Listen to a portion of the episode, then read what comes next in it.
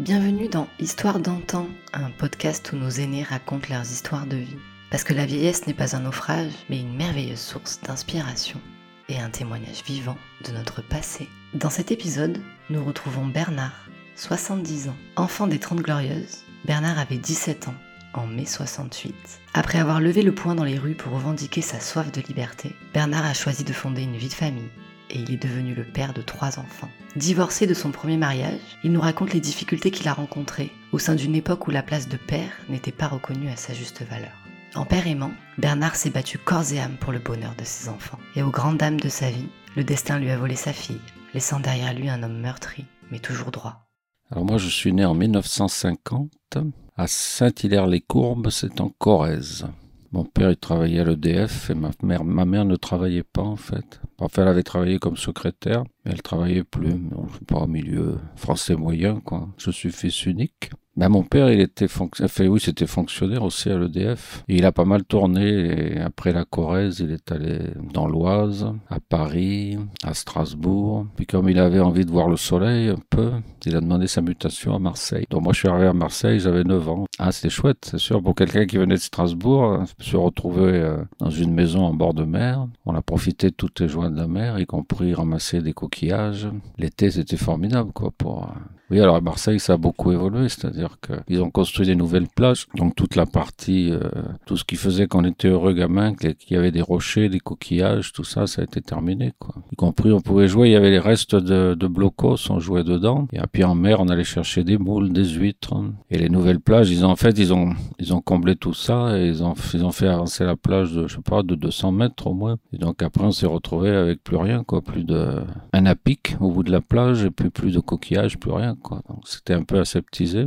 En plus, les plages sont même pas en sable fin à Marseille, c'est des petits cailloux. Ça, ça donne pas l'envie de la mer. Ben, je suis arrivé, donc j'étais au, comment on appelle ça, au CM2, à l'école du quartier, à côté du Lapin Blanc, ce qu'on appelle. C'est l'école où il y avait Jean-Pierre Foucault aussi, mais il est passé deux, trois ans avant moi. Lui. Et après, ben, je suis rentré au lycée Marseille-Vert, où j'ai continué les études. Puis après, je suis passé à, au lycée Saint-Tron, en technique, et j'ai un bac maths et technique, un bac E, ça doit plus exister maintenant. Après, j'ai fait de la fac, hein, parce que bon, j'ai parti avec les copains, quoi, c'était, tout le monde allait à la fac, alors on est allé à la fac à Saint-Charles, à côté de la gare. Et puis après, bah, j'ai passé un concours, je suis rentré à la poste. Oui, on était pas mal quand même en fac. La fac, B68, oui. Enfin, 68, moi j'étais encore au lycée, donc euh, 68 j'avais 17 ans. Bah, il y, a, eu des prémices, je pense, c'est la, la, génération d'après-guerre, la nôtre, là, qui avait plus envie de liberté, que les choses changent. Parce qu'on vivait dans un monde qui était assez, comment dirais-je, assez séparé entre entre les parents adultes et puis et puis nous les enfants, quoi. C'est un monde où même les adultes, ils étaient assez guindés encore, quoi, voilà. Mais 68, ça a été une forme de libération des relations entre les gens en fait. Moi, je me rappelle, j'avais un voisin, il n'était pas question qu'il aille pousser un chariot au supermarché. Chacun avait son rôle, quoi. Les enfants, c'était les, les, mères qui s'en occupaient souvent. Puis on voit dans la dans les hiérarchies, tout ça, c'était très séparé. Moi, je crois que c'est d'abord les relations entre les gens qui ont changé. Le fait que faire forme d'égalité entre tous les gens. Bah, à l'époque, on savait pas trop. Euh, ça, ça a commencé, ça a commencé chez les étudiants, et puis après, c'est les. Alors les ouvriers, eux, ils se battaient pour avoir de meilleurs, de meilleurs salaires, quoi parce qu'il y a eu le Grenelle de 68 après. Mais les étudiants, c'était pour que, bah oui, pour que les choses changent. Nous, on pouvait pas à la fac aborder un professeur ni rien. On fait même dans les lycées, on était, c'est vraiment séparé, quoi, les générations. C'est un peu ça, oui, je crois. On n'avait pas son mot à dire. Mais il y a eu des prémices, je pense, dans les années 66. Déjà, ben ça, ça a commencé avec la chanson dans les années 60. Tout ça, c'est pas mal libéré, finalement. Quand on entend, je sais pas, les, élucubrations d'Antoine, ça doit dater de 64-5, quoi. C'était déjà une forme de libération. On est passé de, je sais pas, de Louis À quelque chose de beaucoup plus euh, décontracté. Et ça, c'était avant 68, qu'il y avait des théâtres, euh, dès les années 65-6, il y avait des théâtres euh, comme à Paris, où c'était complètement différent. Il y avait le café de la gare, où on payait par exemple le, la place, il y avait une grande roue, et on, payait l'endroit où ça tombait. Ça pouvait être entre 0, je sais plus, moi, 20 francs, et puis payer à boire à la sortie. Enfin, c'était plus du tout le théâtre habituel. Ce qui est très marrant d'ailleurs, c'est qu'en 68, les milieux artistiques, ils ont pas du tout embrayé le truc. On parlait de libération sexuelles, c'est ça. On pensait que bon, le mariage, ça servait plus à rien, que ceci. C'est prêt à tout, à tout, à tout démolir. C'était ni Dieu ni maître en 68, quoi. Chacun faisait ce qu'il avait envie de faire, tout en respectant les autres à cette époque-là. Parce que moi, après, quand j'ai commencé à travailler, les relations entre les gens avaient profondément changé. Moi, je vois au niveau hiérarchique, euh, je sais pas, pour voir un supérieur hiérarchique, il fallait lui écrire. On avait une réponse. Après, on allait voir les gens, quoi. C'était complètement différent. Les gens se reparlaient, en fait. Bon, puis après, ça s'est un peu perdu. On se rend compte que maintenant, les gens, ils sont repliés nouveau dans leur communautarisme et tout. C'est pour ça que quand on parle de racisme, par exemple, nous, on n'était pas du tout racistes. On avait été habitués, surtout à Marseille, avec les rapatriés, on a été habitués à aller à l'école avec euh, des pieds noirs, des arabes, tout ça, et tout le monde jouait ensemble, on faisait les devoirs ensemble. Il n'y avait pas de problème, quoi. Ça, c'était un grand trait de 68, je crois aussi. Hein. Il n'y avait pas de racisme. Tout le monde était considéré pareil. Quoi. Ouais, bah en 68, j'ai défilé comme tous les copains. J'allais manifester partout. Et eh ben, on partait avec sa petite mobilette, là, et puis allons-y. on allait manifester. Je faisais les courses pour les parents aussi parce qu'il n'y avait plus d'essence. Il y avait moi qui avait un peu d'essence dans ma mobilette, donc je faisais les courses pour les parents. Bah, les supermarchés, bah, c'était un peu comme à chaque fois qu'il y a des problèmes, il manque pas mal de choses. Quoi. Ça a duré un mois, ça a duré un peu plus d'un mois. Bah, tout est, la France était arrêtée en fait. Comme disait Coluche, c'est pas une guerre, c'est les événements, mais enfin c'est pareil, oui, c'est la France. Les gens travaillaient plus, tout le monde était à l'arrêt, donc euh, c'est vrai que bah, il fallait se procurer quand même de quoi manger. Les gens pouvaient plus se déplacer. Et puis bon, bah je pense que ça a été un concours de circonstances. Le milieu estudiantin qui en avait marre, qui voulait plus de, liberté de parole, d'existence, quoi. Et puis les ouvriers, on arrivait en 68 finalement, euh, je dirais pas à la fin des 30 glorieuses, mais presque, quoi. Ils voulaient d'un seul coup euh, plus de congés, plus de salaires. D'ailleurs, je sais plus, les augmentations, elles ont été colossales. Ça a poussé les patrons à donner des, augmentations de salaire et des congés supplémentaires. On était pas malheureux, en fait. La vie, la vie était moins chère. Puis il y avait moins de besoins que maintenant, je pense aussi. Hein. On avait une chaîne de télé, deux chaînes de télé.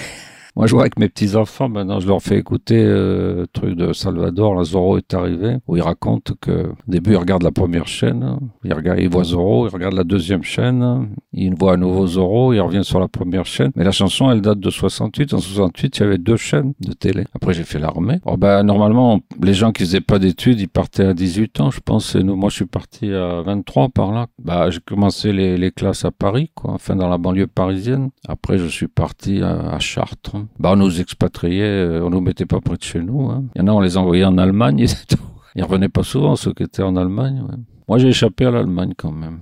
Mais déjà à l'époque, moi je vois les jeunes se plaignent, mais je vais mettre 15 heures pour faire euh, Laval-Marseille. Ben, moi, ils m'ont mis dans les transmissions. Alors j'ai fait le, comment dirais-je, on travaillait sur des télétypes à l'époque, c'est-à-dire des, des, grosses machines IBM avec des bandes perforées. Et puis je déchiffreur en plus, c'est-à-dire que je déchiffrais les messages avec des grosses machines. On aurait dit des, des machines euh, comme des machines à écrire un peu. Et alors euh, il fallait il fallait tourner une manivelle et déchiffrer les lettres une une par une en fait. C'était long ça.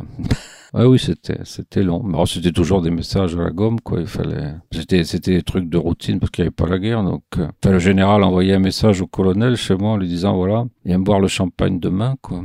Moi, ça me prenait une heure pour, pour déchiffrer le champagne demain. Puis c'était toujours la nuit. Alors j'allais chez le colonel à 3 heures du matin. Il m'accueillait, il me payait un café et tout. Puis voilà, quoi. De l'autre côté, j'étais plutôt peinard, comme j'étais j'étais le seul chiffreur de la caserne. Alors moi je trouve que le service militaire c'est pas tellement pour le boulot mais ça permettait de mettre tous les gens de quel que soit leur milieu ensemble. Et finalement on rencontre des gens qu'on rencontre pas dans la vie normale. Et puis ça apprend à tout le monde à la solidarité quelque part. Mais on rencontre je sais pas moi ça peut être de l'ingénieur au voleur. Moi je suis retrouvé en chambre avec des voleurs professionnels hein.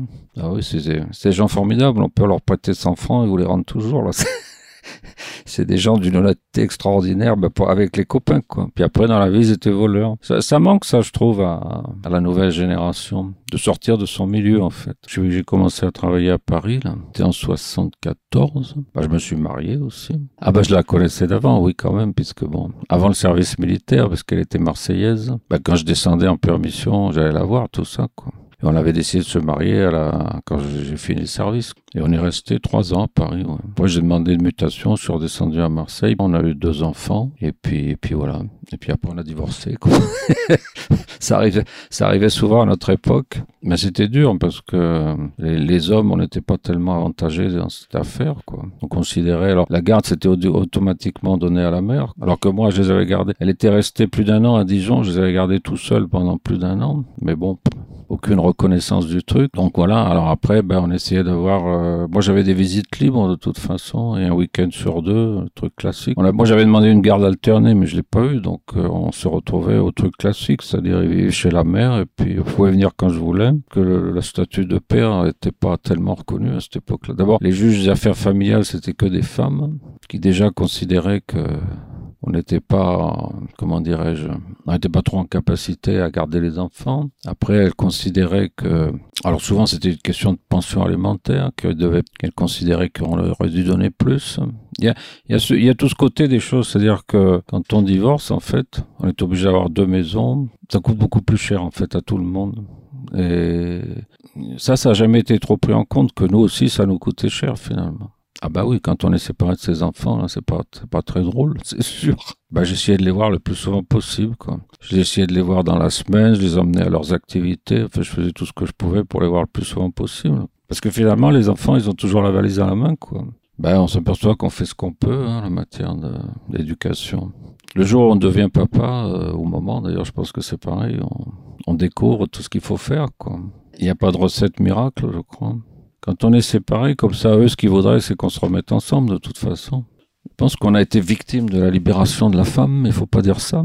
il y avait beaucoup de nos pères, moi, c'était pas mon cas, mais il y avait beaucoup de nos, de nos pères à nous qui étaient des pères machos, entre guillemets. Et les filles se sont un peu libérées de ça, je pense. C'est-à-dire, elles se sont mariées, et puis, en même temps, elles voulaient prendre leur indépendance, et le couple n'a pas fonctionné. Ah ben, j'ai connu des gens pires que moi à l'époque. C'était, on était mis au banc des accusés. Les attouchements, par exemple. Euh, moi, j'ai plein de gens, s'ils avaient un père qui avait une petite fille, il était obligé de, s'il était obligé de le voir dans une autre ville, il fallait qu'il prenne des chambres d'hôtel séparées. Puis des tas de mères, quoi, accusaient les, les, les, les pères d'attouchement, etc., pour essayer de, casser et tout. Je trouve qu'aujourd'hui, la société a bien progressé. Les droits des pères, alors maintenant, on parle de leur donner un mois de congé de paternité. C'est formidable, quoi, finalement. Moi, j'ai fait partie d'associations à l'époque, SOS Papa, tout ça. Et c'est vrai, on a même posé des questions à l'Assemblée nationale pour essayer de... Parce qu'en fait, on est à égalité, normalement. Moi, je faisais, je me débrouillais souvent tout seul, mais c'était une association pour aider les, les pères qui étaient vraiment en difficulté, parce qu'il y en avait qui étaient vraiment en difficulté. Parce qu'il y a des choses qui ont été interdites. Par exemple, une, une femme pouvait partir habiter Marseille, partir à Lille avec ses enfants. Donc le père, pour voir les enfants, il fallait qu'il prenne le train, il fallait qu'il prenne des chambres d'hôtel, etc., etc. Après, ils ont mis le haut là, là-dessus quand même. Les gens, ils ont plus le droit de partir n'importe où avec les enfants. C'est plus avec le député moi, que j'ai agi et j'ai posé des questions à l'Assemblée nationale. Notamment, quand mon fils, le premier, a été majeur, j'ai essayé de traiter directement avec lui. Normalement, quand une personne est majeure, on a pu à traiter euh, avec quelqu'un d'autre que lui. Il a plus de tuteur sur la tête. J'ai fini par gagner en justice, mais bon, ça n'a pas fait changer tellement le débat, je pense. Hein. Les juges, ils continuent à penser qu'une pension alimentaire, il faut la donner jusqu'à 25 ans. Enfin, je veux dire, à, l'autre parent, alors qu'il n'y a aucune raison. Parce que moi, ma, ben ma fille, elle est partie à Caen, donc il a fallu, là, c'était beaucoup plus cher. Il fallait payer un logement, etc. L'école d'ingénieur, c'était un coût de, je sais plus, à l'époque, c'était encore le franc. C'était 5-6 000 francs par mois, là. Et donc là, euh, il aurait fallu que je donne l'argent à elle, qui lui donnait pas. Donc là, j'ai été obligé d'aller en justice pour faire juger que chacun devait donner cette, sa part, quoi. Mais j'ai même proposé à un juge une fois de les prendre sans pension alimentaire. Et il a pas, il a pas voulu. Oh, je pense qu'il y a encore des gens actuellement qui galèrent aussi. Hein. La société a progressé, mais bon.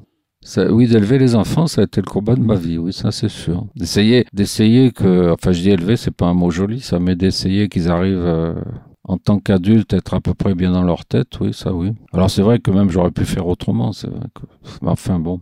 Moi, c'était pas vraiment calculé la première fois, donc euh, on apprend. On se retrouve avec un truc qui fait 50 cm, là, il faut faire avec, qui crie et tout. Non, mais c'est, mais c'est beau, c'est ce qu'il y a de plus beau, je pense, dans la vie. C'est un prolongement de soi-même, je pense, hein, les enfants. Enfin, les enfants, j'en ai perdu un en route, mais bon. On a traversé la vie comme on pouvait, quoi. Je pense toujours à ma grand-mère qui disait, vous apprendrez la vie à vos dépens. C'est un peu ça, quoi.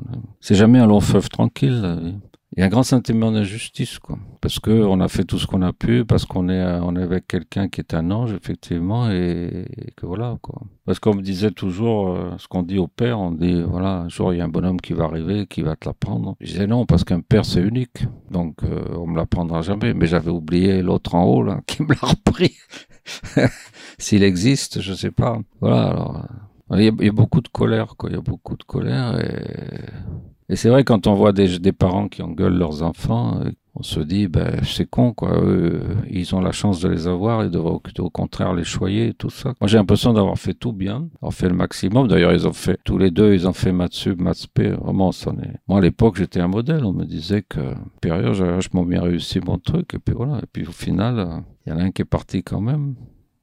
Maladie, mais bon, c'est injuste. On surmonte pas, je crois. C'est un truc qui reste ouvert tout le temps, ça, de toute façon. On vit le jour qui passe. Moi, je pense toujours aussi à cette quelqu'un qui racontait on est dans un tunnel et puis il y a, y, a, y a une lumière au fond. Alors ils disent les pessimistes pensent que c'est un train qui arrive qui va nous passer sur le corps et les optimistes pensent que c'est le bout du tunnel en fait et que voilà on va ressortir au soleil et tout.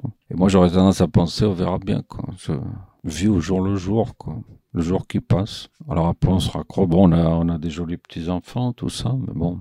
Je pense quand on il arrive quelque chose de grave à quelqu'un comme la perte d'un enfant, on s'attend à ce que le monde entier autour de soi va nous faire des câlins. Et c'est pas du tout comme ça que ça marche. Quoi.